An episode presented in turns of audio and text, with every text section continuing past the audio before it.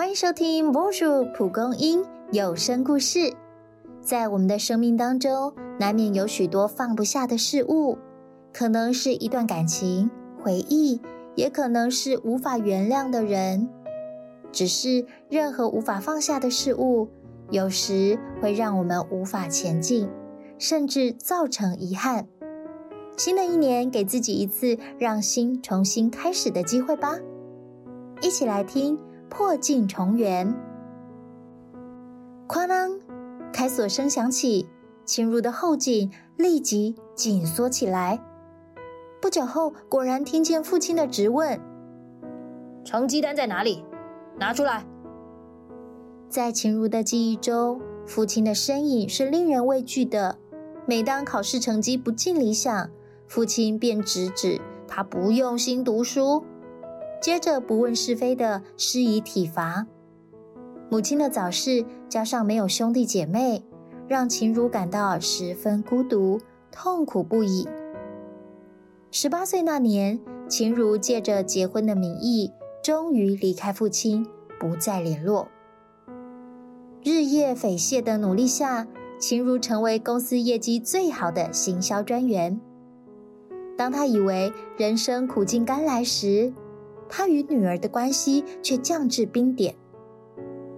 有一回，女儿坚持搬走，秦如心灰意冷地说：“既然你想走，那我们不要再见面了。”这句气话使母女一别就是四年。偶尔聚餐时，朋友会关心：“你们还没和好啊？”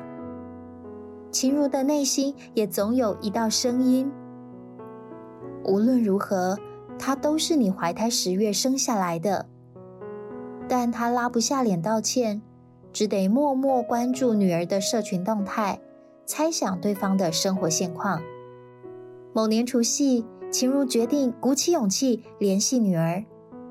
电话响了许久，终于被接起，听到女儿的声音，向来强悍的她。竟发现自己有些胆怯，对方似乎并不介怀。在久违的寒暄之后，秦如忽然说道：“对不起，以前妈妈对你太严格了，你愿意再给我一次机会吗？”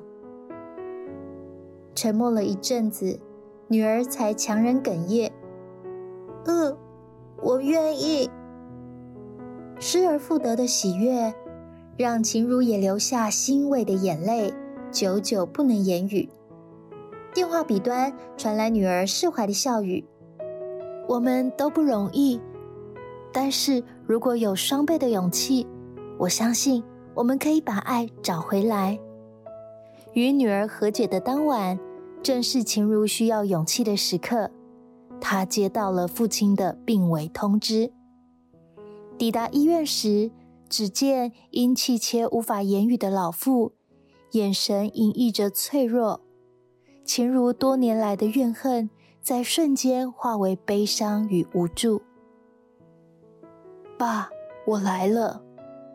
父亲苍白的嘴唇颤动着，看护在旁解释：在先生还能说话的时候，常说他以前太严厉。把你当成士兵在训练，但你总是尽力做到他的要求，他以你为荣。离开医院后，秦如将车子改道，转进熟悉又陌生的老家巷口。他知道，那里虽然有破碎，却不再有愤怒和恐惧。他将父亲的换洗衣物放入背包里，肩上多了重量。步伐却更加踏实。